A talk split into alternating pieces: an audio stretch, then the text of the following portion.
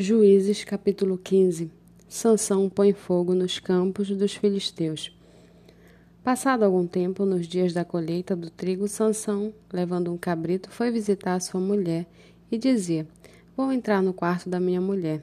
Porém, o pai dela não o deixou entrar e lhe disse: Eu realmente pensei que você tinha muito ódio por ela e por isso a dei ao seu companheiro. Mas você não concorda que as irmãs mais novas é mais bonita do que ela? Fique com ela em lugar da outra.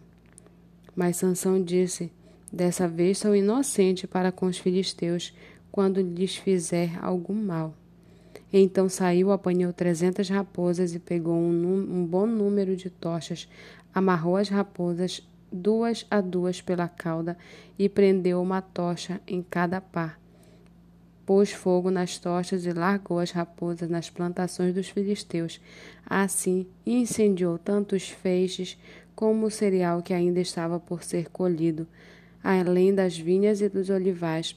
Os filisteus perguntaram: Quem fez isso? Responderam: Sansão, o genro do Tinita, porque o sogro lhe tirou a mulher e a deu ao amigo dele. Então os filisteus foram e queimaram a mulher e o pai dela. E Sansão disse a eles: Se é assim que vocês fazem, não desistirei enquanto não me vingar. E ele os atacou com fúria, matando muitos deles. Depois desceu e habitou numa caverna da rocha de Etã.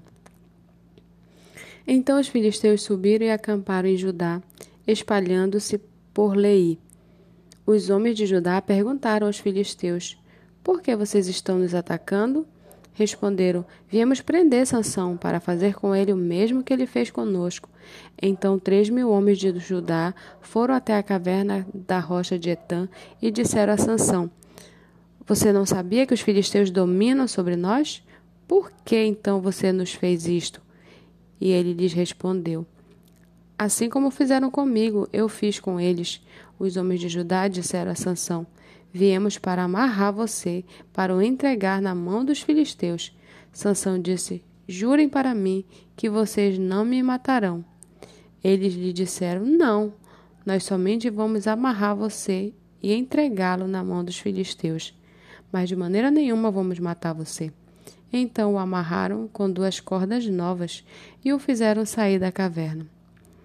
Quando Sansão chegou a Leí, os filisteus foram gritando ao encontro dele, mas o espírito do Senhor de tal maneira se apossou de Sansão que as cordas que ele tinha nos braços se tornaram como fios de linho queimados, e as amarras que ele tinha nas mãos se soltaram. Achou uma queixada de jumento ainda fresca, pegou-a na mão e com ela matou mil homens e disse: com uma queixada de jumento, um montão, outro montão, com uma queixada de jumento, matei mil homens. Quando acabou de falar, jogou fora a queixada, e aquele lugar foi chamado de Ramat Lei.